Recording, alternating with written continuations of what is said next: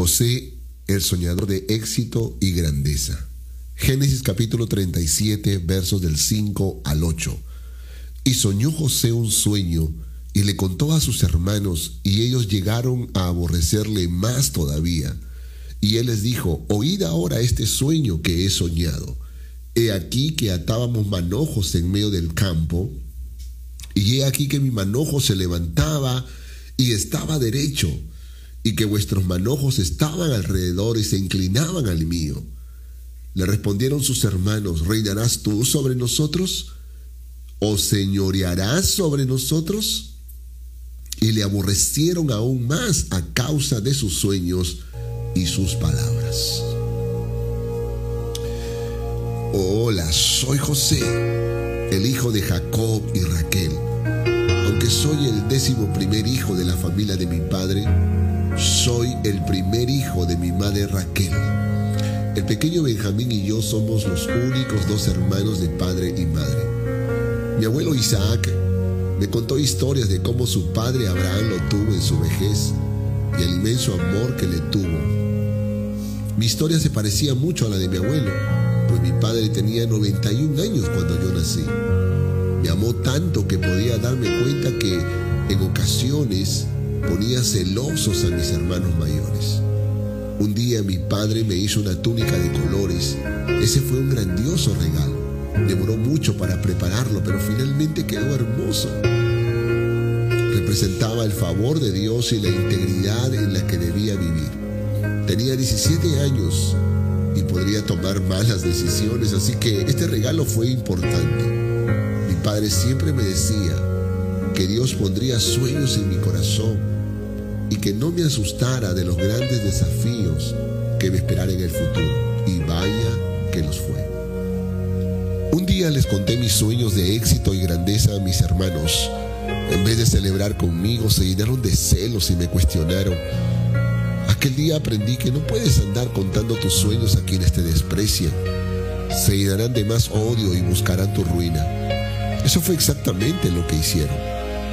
Sin alguna compasión me metieron en una cisterna y me vendieron como esclavo a una caravana de ismaelitas que viajaban hacia Egipto. Allí fui vendido a un oficial importante de Egipto, su nombre era Potifar.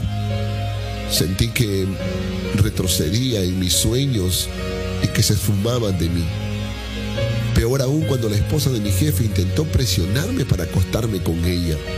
Recordé la túnica de colores y el compromiso que hice con mi padre y con Dios y la rechacé. Por tal razón fui calumniado y me enviaron a prisión. Estuve dos años en la cárcel y cada noche le preguntaba a Dios si me había equivocado en los sueños que sentía en mi corazón. Le dije, Dios, solo he visto desprecio, cisterna, esclavitud y prisión. Ayúdame a entender lo que estoy viviendo. Pero sucedía al mismo tiempo que donde me llevaran, la presencia de Dios estaba conmigo y cambiaba la atmósfera de ese lugar y el Señor me llenaba de su gracia. Aprendí otra lección. El éxito puede demorar, pero llegará. Y cuando llega, en muchas ocasiones, llega después de que hayas vivido una experiencia que te haga valorar la vida, la familia, la gente que te rodea, después que hayas crecido en fe y confianza en Dios. Mi éxito tenía que ver con dirigir una nación y eso demandaba el mayor carácter y la más alta sabiduría. Luego entendí que todo era un entrenamiento para el éxito que Dios me daría. Mis hermanos, un día llegaron a Egipto buscando comida por la gran hambruna que existía en las naciones. Y yo ya era el segundo hombre más importante en ese país. Habían pasado 22 largos años desde la última vez que nos vimos. Ahora estaban postrados delante de mí. Por un instante pensé que había llegado el día de mi venganza, pero no fue así. Después de un proceso de varios días de llanto angustioso, me di a conocer. Nos abrazamos, lloramos y nos perdonamos. Luego trajeron a mi padre y a toda la familia. Cuando vi a mi padre, fui en busca de un abrazo. Ese abrazo con mi padre fue grandioso. El viejo guardó la túnica rota que mis hermanos le dieron. Ellos le dijeron que un animal salvaje me había atacado, pero esa historia ya no importaba. Ahora estábamos viéndonos cara a cara. Corrimos el uno al otro, nos abrazamos. Mi anciano padre lloraba a gritos mientras saltaba abrazándome porque estaba vivo. Ese momento nunca lo olvidaré. Veía cómo Dios ponía en orden todo lo que el diablo quiso destruir en mi vida y en mi familia. Después de 17 años de vivir en Egipto con mi padre y toda mi familia, mi padre murió y lo enterré con todos los honores de un patriarca. Mis hermanos estaban asustados, pensaron que con la muerte de mi padre mi misericordia se había terminado. Así que me pidieron perdón nuevamente, pero, pero eso no era necesario. Yo amaba a mis hermanos.